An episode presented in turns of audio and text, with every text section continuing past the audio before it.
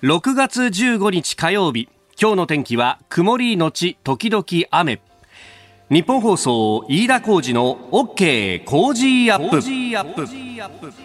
朝6時を過ぎました。おはようございます。日本放送アナウンサーの飯田浩二です。おはようございます。日本放送アナウンサーの新業一華です。日本放送飯田浩二の OK 工事アップ。この後8時まで生放送です、えー、今日の天気も曇りのち時々雨と。なんか週の初め頃ね、えー、週間予報を見ると、まあ、月曜雨降るけど火水木はまあそこそこ持つななんて言ってたんですが、はい、結局ずっとねあの傘マークがちらほら見えるという天気になってきまして。そうなんですよねね、まあ昨日、に関東地方も梅雨入りが発表されたと、はい、そうですね。平年よりも7日遅くて去年よりも3日遅い梅雨入りになりました。まあそれっぽい天気にやっぱりなってくるもんだなという感じ。ね。えー、日本放送有楽町の屋上の温度計ですがあ22.7度湿度83.9%やっぱ蒸し暑いなって感じがね、えー、そうなんですよね。今日はですね、うん、東京都心29度まで予想最高気温上がる見込みになっていますのでまあ、昨日と比べると5度くらいいきなりぐんとまた上がりりますので、うん、体調崩さないようにお気をつけください。だいぶあの街歩いてもシャツ1枚でっていうね、うん、いわゆるそのクールビズの先のスーパークールビズみたいな人も増えてきたなという感じもありますが、はい、ちょっとね、えー、ぜひ体調を崩さないように、えー、お気をつけいただければと思います。さあ6月15日であります。あのー、今日はですね千葉県民の日、うんということで、はい、まあ我々この番組は本当千葉の皆さんにいろんな形でお世話になってて、まあなんといってもですね、我々二人とももともとが中継レポーターの出身なので、もう千葉県にはね、何度も何度も、はい、えー、足を運んで、ねね、いろんな沿線で、えー、中継をさせてもらいました。もう総武線だとか京成線だとか京葉線だとかもちろん、はい、ね、新京成だとか、ね、あるいは野田線とかね。あと千葉モノレールとか。いろんなところに行ったよな。ね、来ましたよ。そう、もうね、その土地その土地に美味しいものがいっぱいあってですね。そうでした。えー、私はもう、あの、行き帰りの中継車の中でですね、えー、じゃあ何食って帰ろうかなって言って、うん、こうまだ当時はガラケーだったんですけど、一生懸命それでですね、えー、ラーメンデータベースで調べて、お、ここにこんなラーメン屋があるぞ、なんて言ってですね、えー、えー、もうほら、竹岡ラーメンとか、はい、ね、あの、背脂がいっぱいこう雪の上に乗ったラーメンとか、いろんなこう、美味しいものがあったんで、えー、堪能させていただきましたが、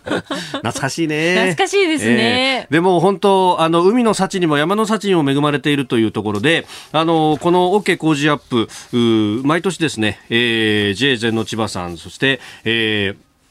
あの、さま、様々なですね、えー、方々に、えー、お世話になりつつ、えー、千葉の美味しいお米をお送りしております。このところ、あの、JA 香取さんにお世話になってて、ちょっとコロナがあるんでね、今年も、あの田植えに行けるかなと思ったら、やっぱ、あの、緊急事態宣言も出てしまって、あの、地元の人たちにお任せせざるを得なかったんですけれども、そのね、お米の、今どんななってますよっていうのを、あの、メモで送ってくださって、ね、えー、今年の田植えは5月12日水曜日、に行ったと。あの、去年も13日の水曜日だったので、ほぼ去年と同じ時期ですと。で、あの、今は病気もなく、すくすくと順調に生育していますと。で、あの、このまま順調に台風や大雨などが何もなく進めば9月の10日前後に稲刈りとなる予定だということなんですね。まあそうなんですよ。あの、この J 香取さんともう足掛け2年、えー、以上お世話になってるんですが、一番最初の年が2019年で、はい、あの年は千葉県に台風15号、19号と、あの、本当、あの年は台風たくさん来てね、ね。えー、もう J 香取さんも、うん、あの、ビニールハウスが飛ばされちゃったんだよとかね、えー、いろいろあったんですが、お米に関しては、もう、あの、やっぱ千葉のお米って早いので、あの、すでに結構刈り取りもあったし、で、えー、麹米に関してもですね、えー、しっかりと、その暴風にも耐えて立ってくれてたんで、ね、あの年も確か美味しいお米を皆さんにプレゼントすることができたと思ったんですが、今年もこのまま行くとね、えー、大丈夫だよと。で、あの、気温は平年並みで、で、あの、日照時間が、まあ、梅雨前線近づいて5月中旬以降が平年下回ってますと。で、降水量も5月上旬以降平年より少なくなっていますが、まあ、あの、この先は、あね、梅雨入りしたんで、はい、えー、日照時間はともかくとも、うん、お水に関してはいっぱい降るだろうという話だそうであります。まあ、千葉県内全体としてもまあ、基本的には順調と。まあ、4月中旬は強風低温の影響で、まあ、初期生育の遅れが見られたというところがあって、あるいは、あの、強風の影響を受けたところでは、えー、葉先の枯れ、えー、下葉の枯れなどの上痛みというのを見られるんだという報告、結構詳しくしていただいてありがとうございます。ありがとうございます。まあね、今後、本当日照がちゃんと、そして、まあ、お水も豊富にっていうことになれば、また美味しい農産物がいっぱい届くぞと。そうですね。ね稲刈り行きたいですね。本当実りの秋、そのぐらいの時期にはなんとか落ち着いておいてほしいよなというところなんですが、本当、あの、J カトリの皆さんがね、愛情を込めて育ってくださいまして、今のところは順調だということで、え、えー、非常に楽しみにしております。はいあなたの声を届けますリスナーズオピニオン。この傾向ジアップはリスナーのあなた、コメンテーター、私、田新行アナウンサー、番組スタッフみんなで作り上げるニュース番組です。ぜひメールやツイッターで、えー、番組にご参加ください、えー、今日のコメンテーターは作家で自由民主党参議院議員の青山茂春さん。この後6時15分過ぎからご登場です。えー、そして今週は安倍晋三前内閣総理大臣に直撃工事専門家会議。えー、この後6時15分頃ののここが気になるのコーナー。そして7時40分過ぎのスクープアップのコーナーでインタビューの模様を毎日お伝えしてまいります。あの昨日のねインタビューの模様が夕刊富士だとかまあさまざま取り上げてくださっております、はい、ありがとうございます。夕刊富士はあの写真入りで取り上げてくださってるんですがちょうどですね私のネクタイが目立たないところで えー、写真、えー、使ってくださってるんで、えー、ずれている僕のネクタイに気づかれないぞっていうですね。なかなかバレない感じになってますね。これを使えばよかったんだ。ね。えー、いうことでございます。最初からちゃんとネクタイ締めてればよかったんですけどね。えー、おっしゃる通り、爪が甘いっていろんな人から言われたよ。えー、さて、今日取り上げるニュースですけれども、えー、韓国の会談取り消し報道、まあ、G7 の場でというところですが、加藤官房長官抗議をしております。えー、それから国会終盤野党4党不信任決議案を今日提出へと、内閣不信任決議案ですね。えー、それから、緊急事態宣言の解除についての話、さらにキーワード台湾海峡、まあ、これは G7 サミットの、え、振り返りということも含めて、で、さらに7時40分過ぎスクープアップのゾーンでも、えー、安倍前総理に直撃。戦後70年談話についても聞いております。今週の傾向 G アップはワクチンから安全保障まで安倍前総理も毎日登場工事専門家会議、えー、この時間と7時40分過ぎのスクープアップのコーナーで、えー、インタビューの模様をお伝えしてまいります。そしてコメンテーターの方々もこの時間からご登場です。今朝は作家で自由民主党参議院議員青山茂春さんです。おはようございます。おはようございます。おはようございます。よろしくお願いしますいやー、青山さん、ありがとうございます。今日来てくださって。はい。本当に、この忙しいさなかというか、この終盤国会で、しかも参議院となると、はい、まさにその、いろんなこう法案が回ってきて。ぎゅーっと、積み荷が多すぎるトラックみたいな。いやいやいや、そうなりますよ、ね、まあ実際国会で、うまくいかないときに煮崩れしたとかね、いろんな言い方するんですけどね。はい。はい、はい。あの煮崩れは、あの、に、荷物が崩れる方の煮崩れですもんね。はい。はい。煮物が崩れる方かなっていうふうに一瞬思ったりとかね。な、何が煮物のほら。あ、煮物？いや、違う違う。料理がうまくいかないとかそういうことかなと思ったりもするんですが。うん、まあ、煮崩れ、あの、法案が、はい、元の趣旨通りじゃなかったりね。はい。はい。まあ、後ほど取り上げますけれども、その重要土地の取引に関する法案というものと、はい、あれ、煮崩れしてないんですよ。あれは、そうですよね、付帯決議も含めて。いや、さっきね、はい、日本放送が作ってくださった、この、事前の資料を見たんですけど、はい、そこにあの、うん、ちょっと言い方きついけど、はい、大きな間違いがあるんですよね、うん、日本放送だけじゃないんですよ。はい、それは後で、あの、5時間ぐらいかけてお話ししようと思いますけど。いいんですか、はい、そんなに。本会議10時から設定されてますよ、そうやったはい、ね、えー。ということで、まあ、あの、その辺の解説も今日もよろしくお願いします。よろしくお願いします。さあ、まずですね、えー、安倍総理大臣へのインタビューの模様、先週金曜にインタビューをしたんですが、すごいですね。はい。あの、それについて、えー、外交安全保障、おまずは失われていたアメリカとの信頼関係の回復について伺った部分をお聞きいただきます。はい。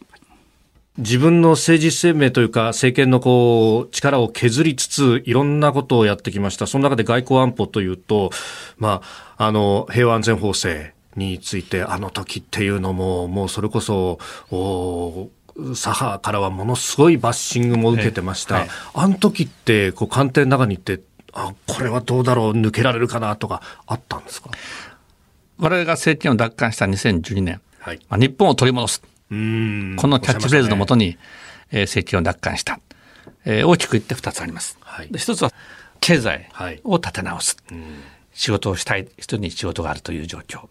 そのために我々は一連の金融政策を含めてアベノミクスを発動しました。でもう一つ、はい、対等する中国とどのように向き合っていくか。これがあ今世紀の日本あるいは世界の最大のテーマであると考えていました。中国の経済成長日本にとっても大きなプラスになっていく、はい、まあ、隣国でありますから、えーえー、安定的な関係を作っていく、これは日本の国益にも叶えます。しかし中国が軍事力を凄まじいスピードで増強していく。あるいは南シナ海東シナ海で一方的な現状変更の試みがある、はい、中においてですね、やはりこの地域を平和で安定した地域にしていくためには日米同盟を強化をしていく、当時は日米同盟強化どころかですね、はい、日米間の信頼が失われていました。有名なトラストミーという発言がありましたね。であのそこでですねまずはまず日米同盟を強化しそして ASEAN の国々の信頼を得る中において、はい、えー、ヨーロッパとの関係においてもですね、意思の疎通をしっかりをしていく。そしてバランスを取りながら、えー、中国がいわば世界が求める方向で発展をしていく、うそういう、えー、外交を展開していきたい。と思いました。でそのためにはまずは何といってもですね日米同盟信頼を回復しなければいけない、はい、えー、まず取り組んだのはですね、えー、特定秘密保護法ですね、えー、つまり情報を共有し、はい、えー、そしてそれを活用していくそのためには秘密が守れない国に情報を渡してくれる国は世界中探したってどこにもありませんから、えー、しっかりとした仕組みを作りました。はい、それがえー、特定秘密保護法でしたね、うん、名前がちょっと悪かったかもしれませんね、なんかすごく批判を受けました、はい、そして次に取り組んだのがですね、え。えー、平和安全法制なんですが、はい、この中核的なものはですね、まあ、手段的自衛権の行使、一部容認なんですね、日本を守るためには手段的自衛権の行使をしますよ、はい、ということなんですね。同盟、助け合える同盟は強くなるのは、これ当然ですよね。まあ、ですから、あの、そのための、お解釈の変更を行い、まあ、これ相当の批判がありました。はい。えー、戦争を始めるんではないか。あるいは、あ徴兵をするんではないか。うん。あの、特定秘密方法の時には、はい、映画が作れなくなるっていうキャンペーンすらあった。居酒屋で飲んでてもしょっぴかれるぞみたいな話、ね、あそうそういうこともありましたね。はい、ですから、まあ、それはテロ等準備罪の時ですかね、そんなことは全く起こってませんよね。結構大きな新聞社がですね、はい、今、一部の有名な新聞社たちがですね、えー、そういう報道を展開していましたね。はいあの、さすがに自分たちの社説で書けないことは、有識者と言われる人たちに喋らせるという思考を取りながらですね、うん、そういう、いわば、まあ、流言のようなことをですね、ルフしていたんだろうと えー、思いますが、えー、しかし、あの、そんなことは、ま、もちろん全く起こっていない。はい、むしろ、えー、手段的自衛権の行使を可能にしている国こそですね、その国は平和と安定が守られているというのは歴史が証明しているんだろうと、えー、思います。孤立をしている国ではないのですから。はい。まあ、しかし、強い反対もありましたから、えーなかなか大変でしたね。うん。まあ、総理ご自身もいろんなメディアに出て、こう、模型も使って説明されたりなんか 説明させていただきましたけどね。えー、ああいうのって、ご自身で考えてっていうの、周りから？そうですね。あの、周りの人たちと、あの、いろいろと、はい、えー、考えながら、あの、わかりやすい説明は何かな、と、こう、みんなで、えー、ブレインストーミングしながらですね、考えるんですが。それって執務室にあの模型持ってってこうやったらどうかなみたいなこうリハーサルやったりするんですか？それはね、それは現場でやりました。現場で。はい。えー、安倍総理の、安倍前総理のインタビューの模様、まず外交安保、特に特定秘密方法と平和安全法制についての部分をお聞きいただきました。はい。はい、あの、別にもう、もうじゃないか。はい、言ってもいいと思うんですけど、ゆうべこの安倍前総理と、はい、例のあのウイグルなどについての非難決議について、はいうんうん、この終盤国会ぎりでどうするかということを、まあ、お話ししたばっかりですよね。それでこのインタビューでもそうですけど、はい。まあ、いつも、はい。こう総理在任中からそうでしたけど、うん、冷静なんですよね。うん、ですごくお元気ですよ、今ね。心身ともに。はい、はいまあ、その冷静という部分が、はい、あの、今、青山さんおっしゃいましたが、その、今もね、インタビューの中ではありましたが、中国の話をするときに、まずその経済の部分の言及がありと。うん、で、もちろんその現状変更は許さ、許すことはできないし、という話が今回ありましたけれども、まあ、そこでこう、引っかかる部分っていうのが、まあ、これ、まあ、今回ね、えー、サミットで、えー、中国に対しての言及もありましたけれども、まあ、菅政権も含めて、やっぱり経済界っていうものを考えざるを得ないっていうところはあるんですか、これいや、これあの、もう本当に時間が足りないぐらいの話が山のようになるんですけど、うん、まずその2012年ね、はい、今安倍総理、安倍前総理もおっしゃってましたが、えー再登板決まった時に、あの、昼ご飯の約束してたんですよね。僕当時、当然民間人ですけど。そうですね、はい。ちなみに安倍さんと飲み行ったことないんですよ。飲み行ったことないんですか？僕、権力者と飲まないので。うん。それで電話もこっちから文句言うばっかりで、消費増税反対とか。はい。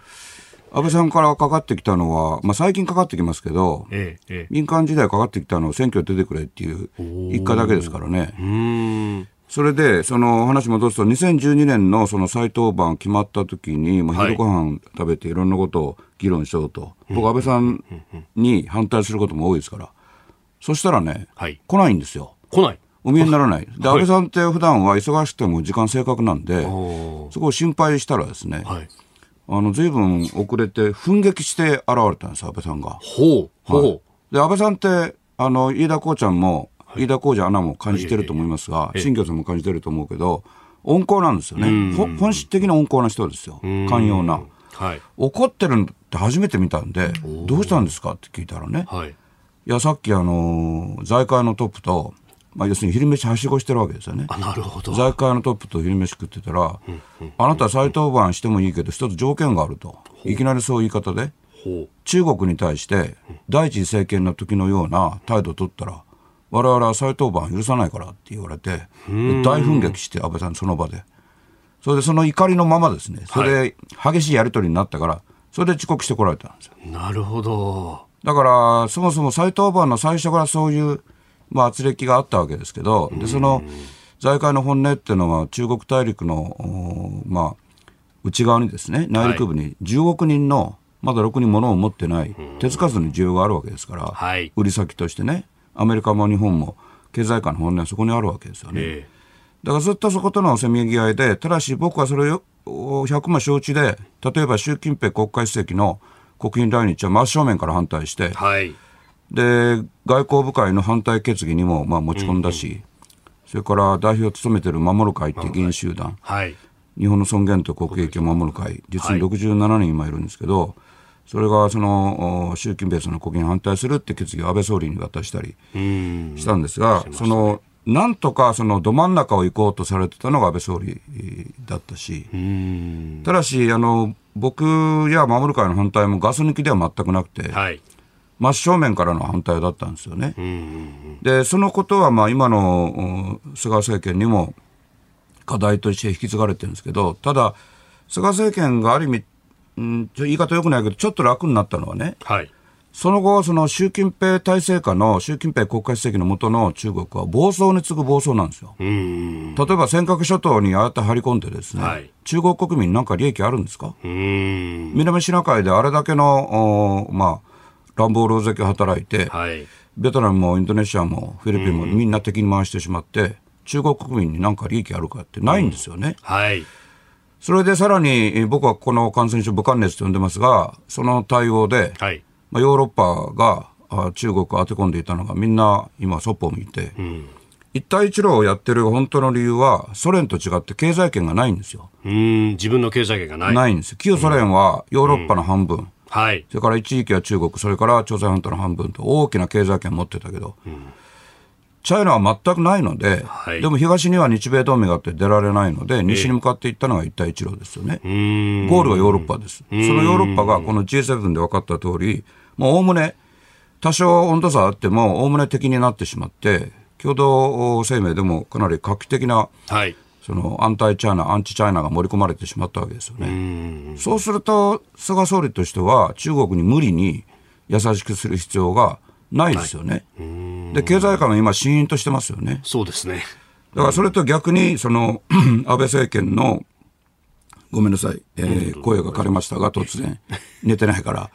あのー、安倍政権の第一次政権と合わせると、まあ、9年近くの間、ずっとこの中国との距離感で苦しまれたと。はい、もう時間がないですか？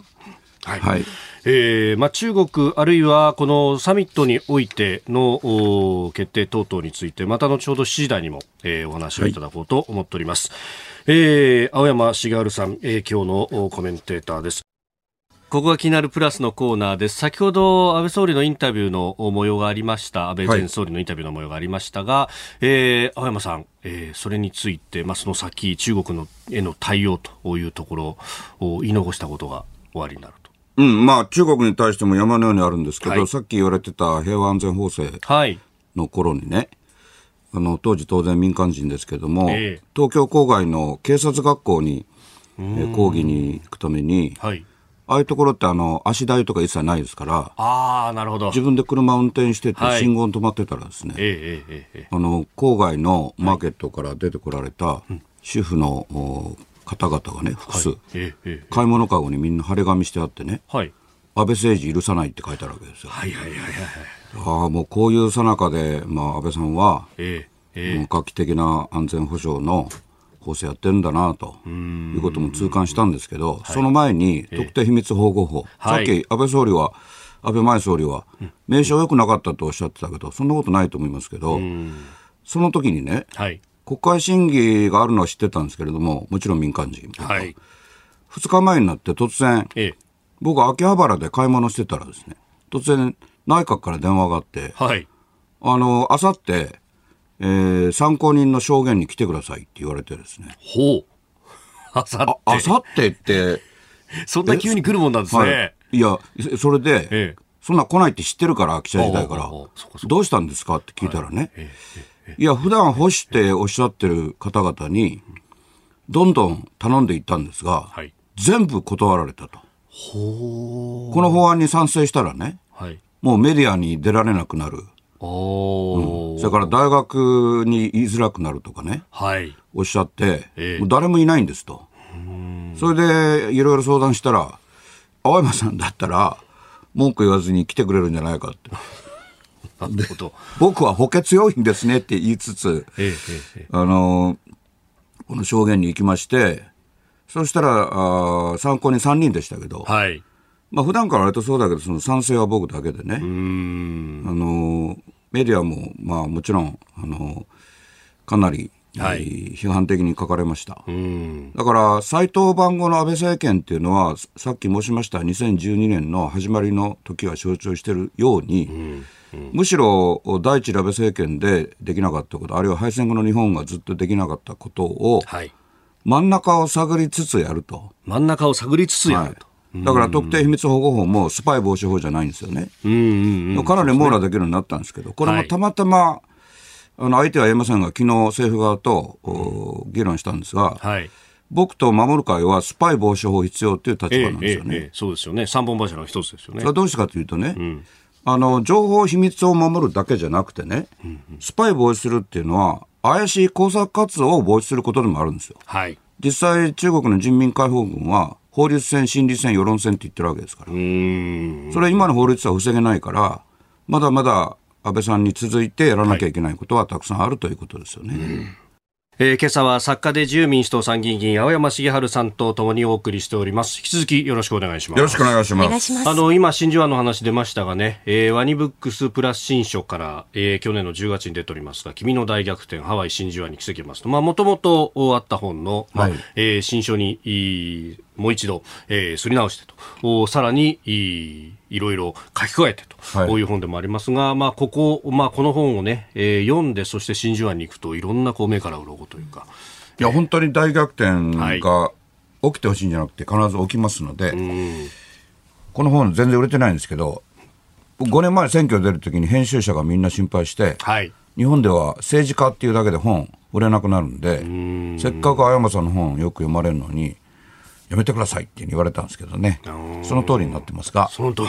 はい。で、えー、さらに、あのー、今週、まさに、えー、18日予定となっております。えー、誰があなたを守るのか、不安の時代のスメラギと。これは、あの、青山さん原作で、はい、えー、作画が広金プロダクション、あの、あの、広金健一さんの。はい。ええー、漫画と、そしてさらに後ろには、あの、用語の解説が、あ様々、えー、載っていると。こういう本でありまして、これはこの日本の根っこ、さらにはその皇位継承というところについても、ねえー、書かれているとまあ、あのズバリその私たちの側が天皇陛下のご存在をお守りするためにも、はい、これからずっと陛下のご存在が続くように、どうしたらいいのかと。で僕ら日本国民は僕も含めて、はい、学校で女性天皇と女系天皇の違いすら誰も教わったことはない、うん、それなのにどんどん決められていくっていうのはおかしいでしょとだからあのこう正確なことを知っていただくために、はい、物語を作って、うん、えー、漫画の原作初めて書きましたが、はいえー、小回りのシナリオまで書きました。はい、これだけは読んでほしいです。うん、はい。えー、不走者から現在予約受付中18日に出版ということになります。はい。さあ、そしてここで番組からのお知らせです。今週のコージーアップはこの特別企画です。ワクチンから安全保障まで安倍前総理も毎日登場、コージー専門家会議。安倍晋三前内閣総理大臣に毎日お話を伺っております。はい。そしてコメンテーターの皆さん6時台前半から生出演です。明日水曜日は数量政策学者の高橋洋一さん。明後日木曜日は明治大学准教授で経済学者の飯田康之さん。金曜日は外交評論家で内閣官房参与の三宅邦彦さんです。さらに6時40分過ぎからの黒木瞳さんの朝ナビには女優で作家の岸恵子さんが登場です。プレゼントは勝手に応援企画第2弾、うん、自衛隊まんじゅう自衛隊カレー激プレゼントです。はい。今まさに大規模接種センターなどで尽力されている自衛隊の方々を番組で勝手に応援するという企画でございます。はい。今週1週間の飯田浩二の OK 工事アップ、皆さんにぜひ聞いていただきたいです。よろしくお願いいたします。次第最初に取り上げるニュースはこちらです。韓国の会談取り消し報道に加藤官房長官が抗議。韓国連合ニュースは昨日が韓国外務省当局者の話としてイギリスでの G7 サミット主要7カ国首脳会議に合わせ日本と韓国が簡略な首脳会談を暫定で合意していたものの日本が一方的にキャンセルしたと報じました。これを受け加藤官房長官は記者会見でそのような事実は全くない。一方的な配信は極めて遺憾であり直ちに韓国政府に抗議したと述べました。えー、スケジュールの都合だと官房長官説明しましたが、なんだかこれ、後ろからね、切られたみたいな感じにも見えますが。まあ、相変わらずのはっきり言うと韓国流で、はい、まず、あのやっぱ客観的に調べることが大事なんで、僕なりに、しっかり調べましたが、はい、加藤勝信官房長官がおっしゃったことは正しいですね。日韓で首脳会談をやると合意した事実はありません。はいで、したがって、まあ、あいわゆる慰安婦の問題もそうなんですけど、もう虚偽に慣れてますよね。もっと普通に言うと、嘘ついて平気としか言いようがないですよね。はい、ただしですね、これも公平を期して言っておくと、あの、あくまで連合ニュースが伝えたことですからね。はい、連合ニュースっていうのは日本で言ったら共同通信みたいなもんですから、で、その中に、その、韓国外務省の当局者が言ったんだと、書いてあるんで、はいえ。ー、韓国が直接言ったってスタイルになってないけども、まあ、あのー、日本の怒りは、まあ、かつての我慢も通り越してるっていうのはあって、この加藤官房長官非常に慎重な人ですけど、はい、この連合ニュースだけどもって言い方はしてないですよね。だから事実上、はい、これ僕の勝手な言い方で言うとですね、韓国には司法の独立はもともとないと言わざるを得ないけど、報道が完全に自由にやってるかというと、そうでもないってことが示唆されてますよね。うんうんうん、だから慰安婦の問題でも、ずっとこの時の韓国政府に合わせた、はい、あの、いわば全部総ぐるみのプロパガンダになってますけど、それずっと続けてるってことですよね。うん、で、もう一つは、今の韓国の立ち位置よくわかるのは、まあ、実はどっちつかずなんですよね。G7 に呼ばれて嬉しいと思ったら、はい、あ中国から余計なこと言うなと、いうことを、まあ、頭があの頭の脳天に釘刺されるみたいなこと言われて、はい、それで G7 も言ったらあ、肝心な外交安全保障の話なんか全然させてもらえない、ね、あの、招待者は招待者に過ぎないって扱いで、はい、結局写真撮影でニコニコされてたと、大統領が。ええ、すると韓国自身がどうすんのか、この急激な今の親中路線で行くのか、それともあの D、デモクラシーの D のグループで呼ばれたわけですよね。はい、じゃあ民主主義の側にいるのか。今の中国に民主主義がないっていうのは世界の共通認識ですから。だから、両方にいい顔してうまくやろうということなんでしょうが、しかし、その矛盾のために、例えば日韓を本当は首脳会談やろうとしてたんだとかね、また協議の話になるんですよね。はい、もうバラバラですよね、国自体が。まあ、ただし、日本側は、まあ、安倍政権からの申し送り、事実上の申し送りで、あの、韓国側が態度、政府が態度を変えない限りは、こちらは態度変えないというのが、まあ、菅政権でも徹底されてますので、はい、あの、不私はあ、いわゆるホワイト国、で韓国は真っ白な国だと、安全な国だということにして、はい、えー、どんなものでも輸出してよしっていうのをやめようと言って、最初は経産省から怒鳴り込みがあったんですよ。怒鳴り込みだったんですね。担当課長がやってきてですね。はい。あの、そんな外すなんて絶対できませんって言ってたんですよ。で、半年後、はい、その担当者がテレビに出て、ええ、我々はついにやりましたと言われてたんで、いや、これは良いことだと。良いことだと。はい。あの、議員になってしんどいことばっかりだけど、まあ、これ民間人がいくら言っても全くこれは影響しませんから。やっぱり議席があるっていうのは、はい、それはまともな話話なんですよ、後ろに有権者がいらっしゃるってことですからね。えー、それを、はい、それがあって、政策も変わる、動いていく。はい。まあ、実はホワイト国から外すと今も続いてるんですけれども、はい、対韓国外交っていうよりは、敗戦国外交の転換点にはなっていると思います。で、そのことに韓国も中国も気がついてくれないといけないですよね。かつて日本は例えば竹島を不法占拠されて、はい、今もそれは続いている。それから憲法も変わらないから中国は尖閣諸島に武装してどんどん入ってくる。日本は変われないんだというのが中間の思い込みなんですが、うんはい、実は大きなあ日本は変化を起こしつつあるんですよね。だから安倍さんもこのインタビューでも、はいね、うん、元気だということも言えるわけですよ。7年8か月やって、それが今、例えば無残に壊れていくんだったら、はい、たとえ体が回復されててもお元気でいられないと思うんですけどね。日本ははっきり変わりつつあるってことは、リスナーの方にぜひ理解していただきたいと思います。うん、嫌なことばっかり見えますけれど、うんはい、嫌なこと嫌なことの一番下には実は光が差してるんで。うん、はい。はいえー、まずはあ韓国についてでありました。おはようニュースネットワーク。この時間取り上げるニュース、こちらです。野党4党が内閣不信任決議案を今日提出へ。立憲民主、共産、国民民主、社民の野党4党は昨日国会内で党首会談を開き、菅内閣不信任決議案を今日15日に提出することを決めました。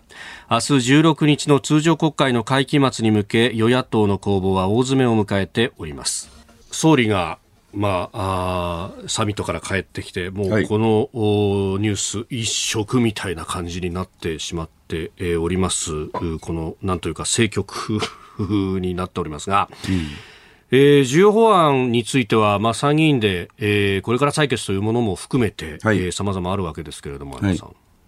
えーまあ、そこがどうなっていく見通しなのかも含めて、これ、まあ、当然ながら、この不信任案は否決の流れにはなりますよね。で、粛々と、いわゆる粛々と否決して、解散はなしとい。うのが、はい、まあ、体制ですけれども、えーえー、この衆議院解散はゼロとは言えないですよね。というのは、まあ、ご承知の通り、今の衆議院議員は10月21日に全員任期満了になるんですけど、はい、任期満了の当日解散すると、はいえー、実は一番遅いと11月28日投開票になるんですよね。で、そこまでいくとですね、はい。えー、ワクチンの接種率が間違いなく上がっていて、大体今のあの特にあのメッセンジャー RNA のワクチンは、4割越すと、うんうん、集団免疫がそろそろ始まるというのが、諸国のおかげで、えー、先行した諸国のおかげで分かってて、まあ、7割いってると、もうほぼ完全に集団免疫の状態ですから、はい、簡単に言うと、11月には収束、ほぼ収束。で、そこで総選挙やるべきだという考え方があるから、今、野党がどう出ようと、解散しないということになるんですけど、うん、その前に自由民主党は9月の総裁選挙っていうことがあるんで、はい、その総裁選挙の前に総選挙をやらないと、うん、いわば静かな総裁選挙になる理由がないんですよね。国民の信任得てませんから。はい、だから、ちょっとまあ今、そのせめぎ合いで、もう事前に総選挙を一気に今やって、はい、つまり自由民主党の側から見ると、これ客観的に言ってるんですけど、野党の統一候補作りがまだ進んでないから、いっそ今やってしまって、菅政権が、まあ、大負けしなければ、はい、国民の信任を得たということになって、総裁選挙は波静かという考え方する人も党内にいるわけですよ。僕は全然賛成してませんけれども。はい。だから、これ野党が内閣信任決議案を出すっていうのは、もう前々から大きな声でおっしゃってたから、はい、それ自体は何も驚きはないんですけど、そこにわずかな、はい、まあ、解散の可能性があるということですよね。でただしですね解散しちゃうと、はい、今出てる法案は全部廃案になっちゃうんでそうですよねそれで、あの土地利用規制法案、これ、あの日本放送からいただいたこの資料だと例えば重要土地等調査法案になっててメディアによって言い方違うんですけどこれはですね、はい、調査だけじゃなくてもともと調査だけにしてくれってことを政府からも党からもずっと言われていたのを、なんとか押し返して踏み込んで、利用を規制すると、いうことが入ったのが、もう味噌中の味噌なんで、まあ、短く言うんであれば、はい、あ土地利用規制法、あるいは法案、今法案ですね、と言っていただきたいんですよね。それで、大事なこともう一つ。この今僕は、あの、飯田アナの前で、日本村の作った、お作りになった資料を見てるんですけど、そこに、はい、市街地は対象外って書いてあるんですけど、これが違うんですよ。うん、これ昨日僕ある週刊誌の取材を受けて、その週刊誌の取材のあのメインも、はい、結局市街地は対象外じゃないですかと。これじゃあ、その市街地では中国も韓国もどんどん日本の国土を今と同じように変えるじゃないですかと。いうことが取材のメインだったんですけど、はい。これあの、やっぱ法案をしっかり読んでいただきたいんですけど、何が書いてあるかというと、はい、あの、基本方針の中に、括弧の、括弧付きの部分があって、ええ、で、括弧付きの部分に、その、経済的、社会的な、うん、ものをよく考えると、まあ、留意すべきって書いてあって、はい、それだけなんですよね。うん。市街地だからとかっていうのは一切。もちろんないですし、仮にこの、市街地と無理に読むにしても、はい、それは経済社会で影響があるかどうかを、留意する、それは当たり前じゃないですか。その全体主義国家じゃないんで、中国みたいな。はい、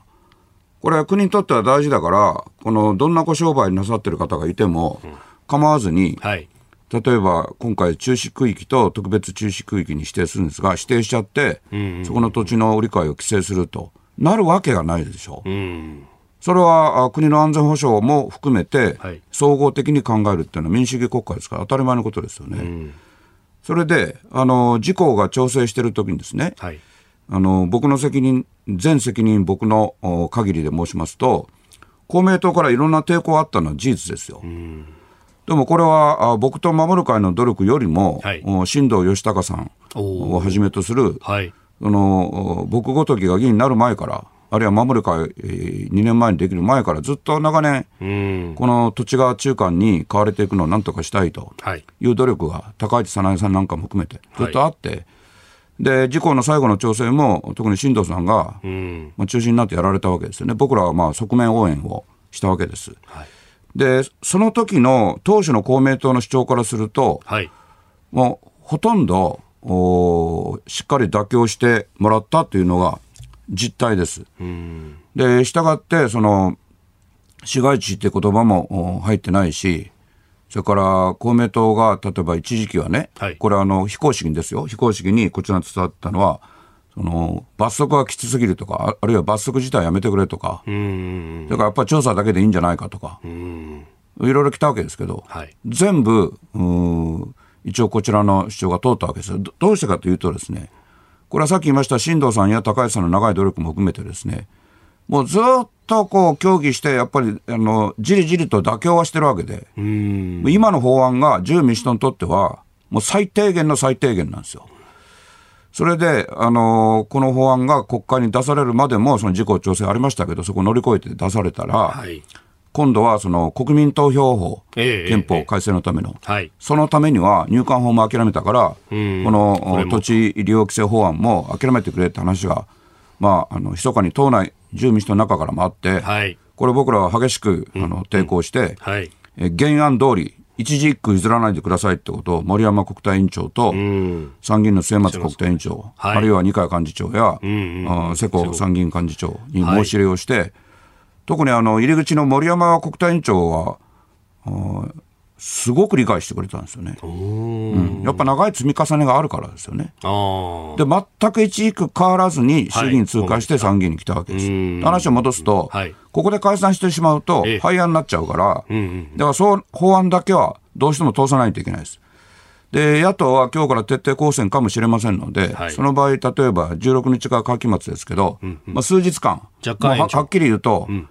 これはあくまで僕の責任で言ってるんですよ。国会対策上はこれ言っちまったら困るってことだと思いますけど、うん、もうこの土地利用規制法案を通すためだけでも、うんうんうん、その数日間でも、とにかく会見延長してでもと。だから野党のおっしゃる3か月の延長には応じないってこともはっきりしてるけれども、今そういう状況なんですよ。そうするとね、はい、さっき言いました、その嫌なこと嫌なことでね、例えば僕らがあの川の中にいるとすると、もう汚い流ればっかり見えるけど、うんうん、なんとあの川の、泥の川の底の方から光が差してるって言いましたけど、はい、この法案は、土地利用規制法案は、まさしくそれなんですよ。うん、で、光って最初からバーッと明るいっていうんじゃないでしょ？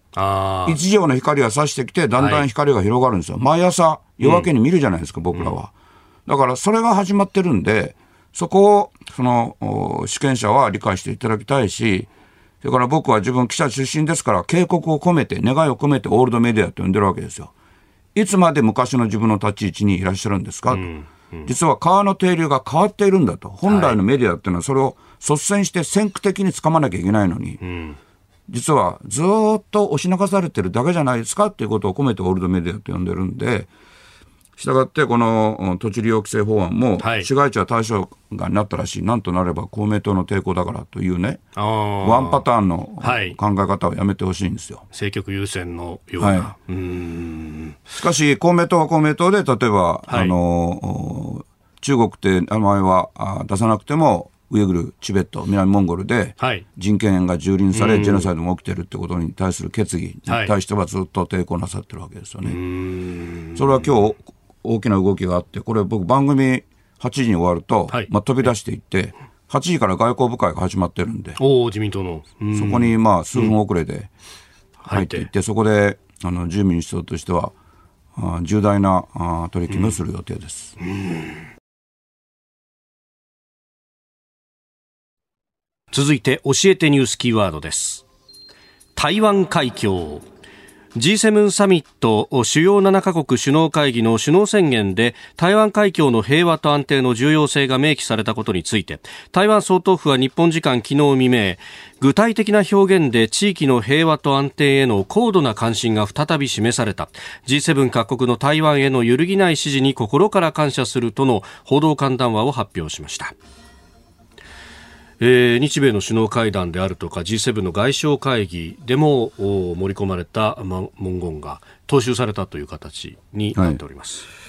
い、やっぱり中国共産党、それから習近平国家主席にとって大きな打撃だと思いますよね。というのは、まあ、僕の知る限りですけど、この G7 の前に中国は、はい、特にヨーロッパに対して、えー、徹底的な工作活動をやって、この G7 の首脳宣言にこの台湾、はい、海峡って字がついてもとにかく台湾っていうのが入らないようにということをやってきたんですけど、はい、もう無駄に終わったわけですよね。うんうんうん、それで日本の報道ぶりだと、例えばフランスのマクロン大統領があ G7 を中国に敵対するクラブにしてはいけないと言ったと。だからフランスとか、それからイタリアとか、はい、あ日米に比べて対中姿勢が甘くて足並みが乱れてるって報道が、まあ、ほとんどなんですけど、まあ、実際はその逆と言っていいですよね。はい結局、あれほど一帯一路を通じて手こ入れしてきたヨーロッパが、あこういう首脳宣言になるっていうのは中国にとって大きいです。はい、それから、台湾じゃなくて台湾海峡って書いてあるのは、あまあそこで一種の、あのー、まあ逃げとは言わないけど、緩やかにしてあるあるんですが、はい、ただしですよ。ただし。これ背景には、その、例えば米軍が、もう米軍首脳がアメリカの議会で公然と、6年後に、はい、台湾が攻撃されると、あるいは6年以内に、えーえー、6年後っていうのは、2027年っていうのは西暦でいうと、はい、今の中国軍の建軍100年ということになる。はい。うん。まあ、中国の解釈によればそうなるわけですよね。えー、えー、100年前にその解放革命軍というものができたわけではないんですけれども、要するに共産党の武装勢力が、はい、あ動きを始めたということなんですけれども、それに合わせて、えー、台湾海峡を渡ろうとするんじゃないかと。うんうんうん。で、実際はこれあの、中国は非常にしたたかなので、台湾海峡を兵隊を乗せた船で渡ろうとするよりは、はい、あ今日番組の最初の頃言いましたけど、軍部がですね、はい、法律戦とか、その国の法律を都合よく変える、心理戦、うん、その国の国民や政治家の心理を操る、はい、世論戦、えー、その国の世論を、中国寄りにすると、軍部が掲げて実際やってるわけですから、はい、だから台湾についても、すでに台湾の中にはあ、中国共産党に近い勢力がいっぱい入り込んでますから、そういうものを動かして、事実上、武力を一部で使いながらも統一を図ろうとする可能性が高いです。はいその台湾海峡をわざわざ渡って、はい、アメリカ第7艦隊、場合によっては日本の海上自衛隊の後方支援も含めて、その餌食になるようなことをするとはあんまり思えないんですけれども、しかし、習近平国家主席は共産党の中でかなり孤立気味なので、腐敗追及って、まあ、次々ライバルを失脚させて、はい、自派は腐敗が止まらないっていう見方もありますから、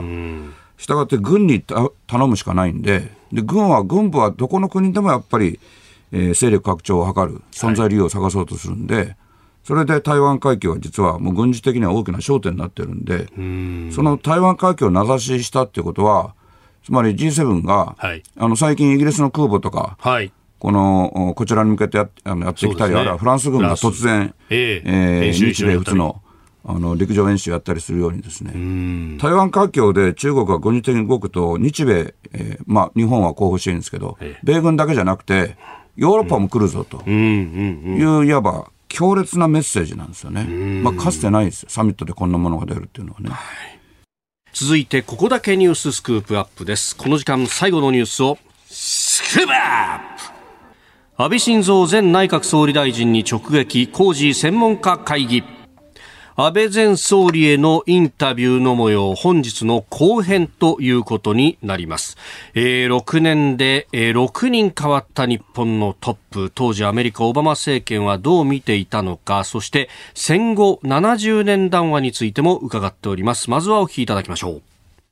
あの当時はオバマ政権でした。で、ね、一番最初、はい、いろんなこう、それこそ日本の国内からの批判報道をさらにそれを食おうとしてっていう形で、この人は歴史修正主義者なんですよ、みたいなことまで言われていました。それ、やっぱりオバマさんもどうなのって感じで見てきたんですか、最初は？最初、あの、オバマ政権の、えー、まあ、姿勢というのはですね、えー、私が訪米するとき、2013年の2月に訪米したんですが、はい、その時の雰囲気はどうだったかということですね。うんあのその時の雰囲気なんですがいわば日本の総理大臣私も含めて、まあ、6年間で6人変わったよね。はい。えー、この人と真剣に対応してもまた来年次の人が来るのではないかとこうやや反面の体制になっていたと私は思います。でもう一点、はいえー、はですねそういう状況だからいろんな約束なかなか守れないよね。あの米軍再編において、はい、辺野古への移転についても、鳩山さんトラストミーと言ったけど、はい、全然うまくいってないよね。あるいは TPP について、菅さん決意を示したけど、うん、全然ダメだよね。うん、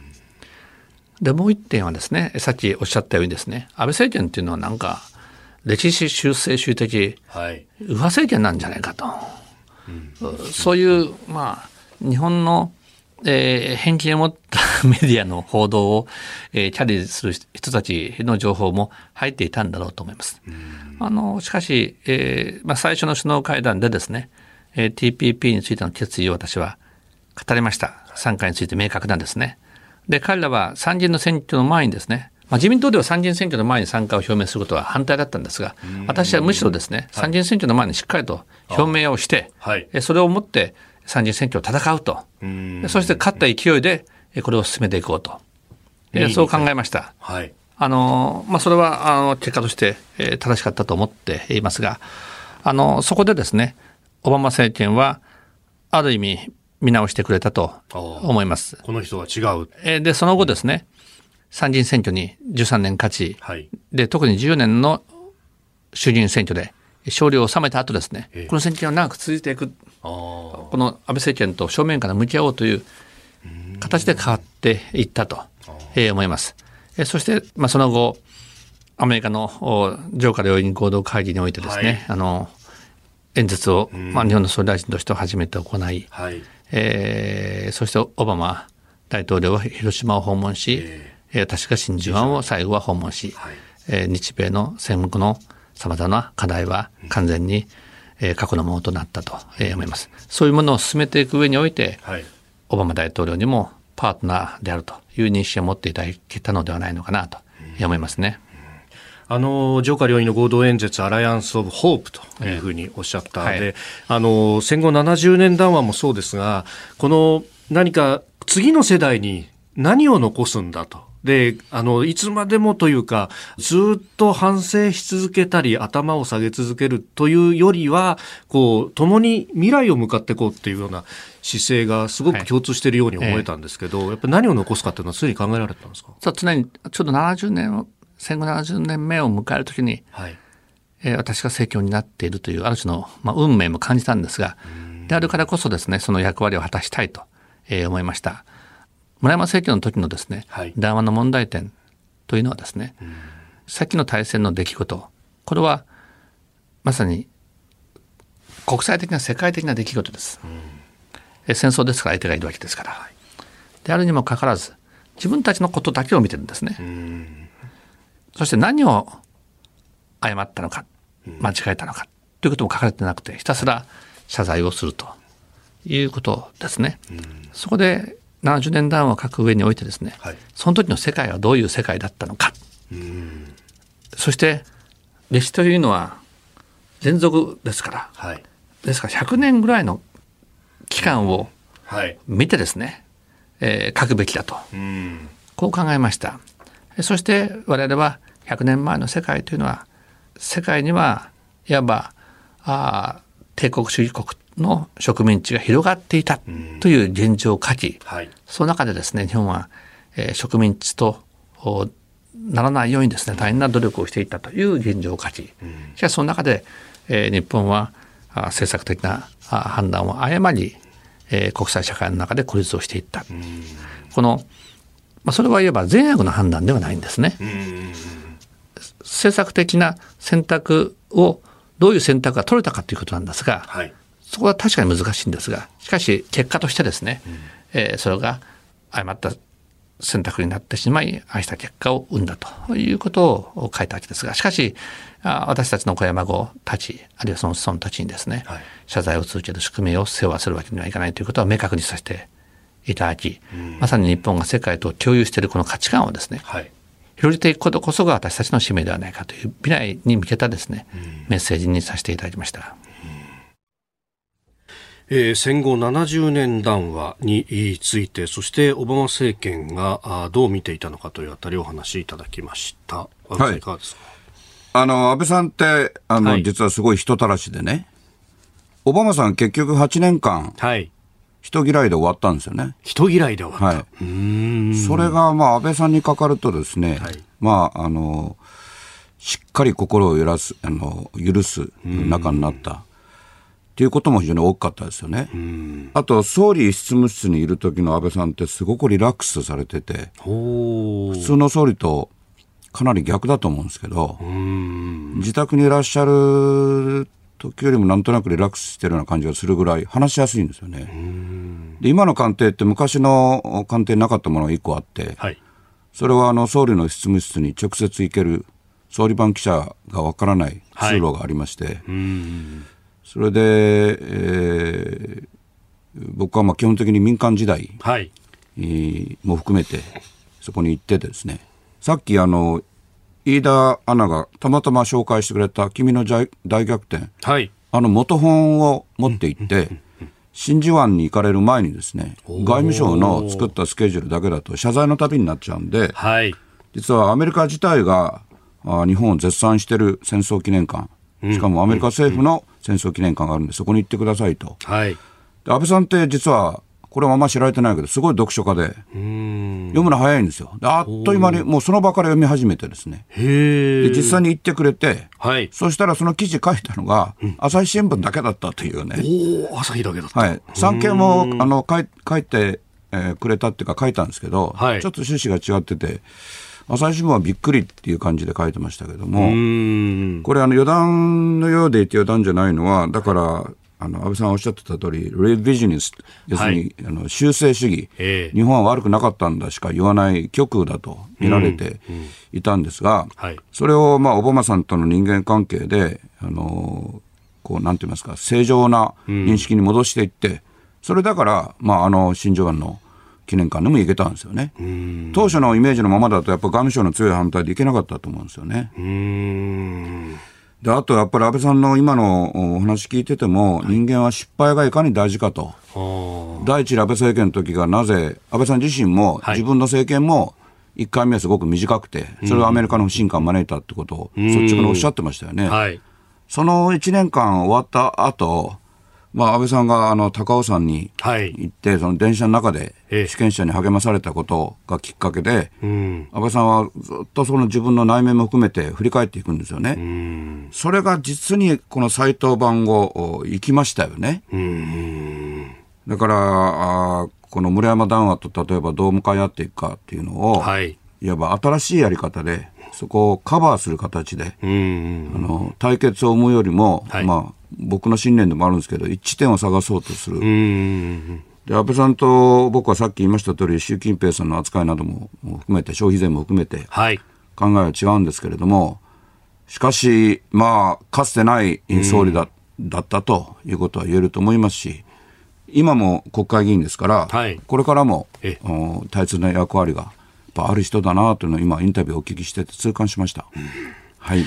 えー、安倍さんのインタビューの模様、明日以降も、えー、水木金とお送りしてまい、えー、ります。えー、以上、ここだけニューススクープアップでした。ただいまより、偽内閣総理大臣の記者会見を行います。はじめに偽総理から発言がございます。それではよろしくお願いします。先ほど、ラジオお調べ週間対策本部を開催し、東京、神奈川、千葉、埼玉、1都3県について、6月中旬のこの時期、ラジオ、特に日本放送、重点的に朝6時から8時の2時間、聴取していただきたいと決定をいたしました。もちろん、この1都3県の地域以外でも、ポッドキャスト、YouTube などで、聴取者が増加傾向にある地域もございます。しかしながら、この時期は特に大事な期間と位置づけまして、皆様の重ねてのご協力をよろしくお願いいたします。私からは以上です。それではこれから皆様よりご質問をいただきます。指名を受けられました方は近くのスタンドマイクにお進みいただきまして所属とお名前を明らかにしていただいた上でご質問をお願いします。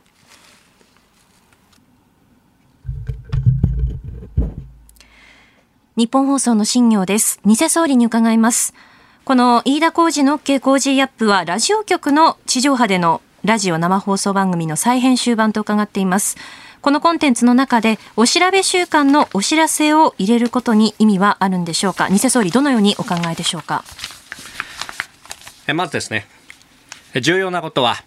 結果です。100の言葉よりも1の結果です。この時期は特に民意が問われる1週間でございます。お調べの結果で番組の継続、あるいは終了が決まることだってあるわけです。この工事本体が終わった場合、当然ながら、ポッドキャストや YouTube も終了ということになります。そうならないためにも、この番組を守り抜く、皆さんの負託が重要となってまいります。ラジオの地上波でお聞きではなく、ポッドキャスト、YouTube などでお聞きの皆さんの中で、もし、何らかの連絡が来ているという方がいらっしゃいました。何卒、清き一票をよろしくお願い申し上げます。続いてそちらの白いシャツの方。放送の中では本物の安倍晋三前総理大臣が毎日出演。えそしてさらにはプレゼントとして自衛隊のカレーやおまんじゅうも当たるということですが、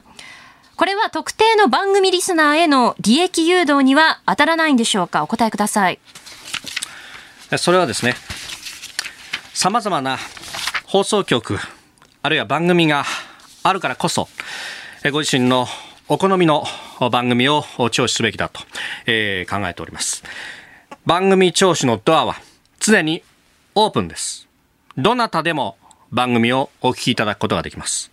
いわば自由で開かれた東京有楽町界隈のラジオ局です。そして今ご指摘ありました、え自衛隊のカレーやまんじゅう、正しくはですね、激カレーと激まんじゅうでありますが、これらを食べるということも、今、目下、大規模接種センターなどで、今まさに、今、ご尽力されている彼ら、彼女らに対して、ささやかな応援となります。まさに、ジューシーであるということです。そして最後に、大事なことなので、もう一度繰り返します。日本放送で朝6時から8時に放送している飯田浩二の OK 工事アップこの番組を聞いたと、皆さん、声を上げてください。by my 工事アップ。日本放送は買いです。工事アップは買いです。この機会に、関東1都3県にお住まいのお知り合いに、ぜひこの番組を進めてみてください。今日はどうもありがとうございました。それでは以上をもちまして本日の記者会見を終了させていただきます。ご協力ありがとうございました。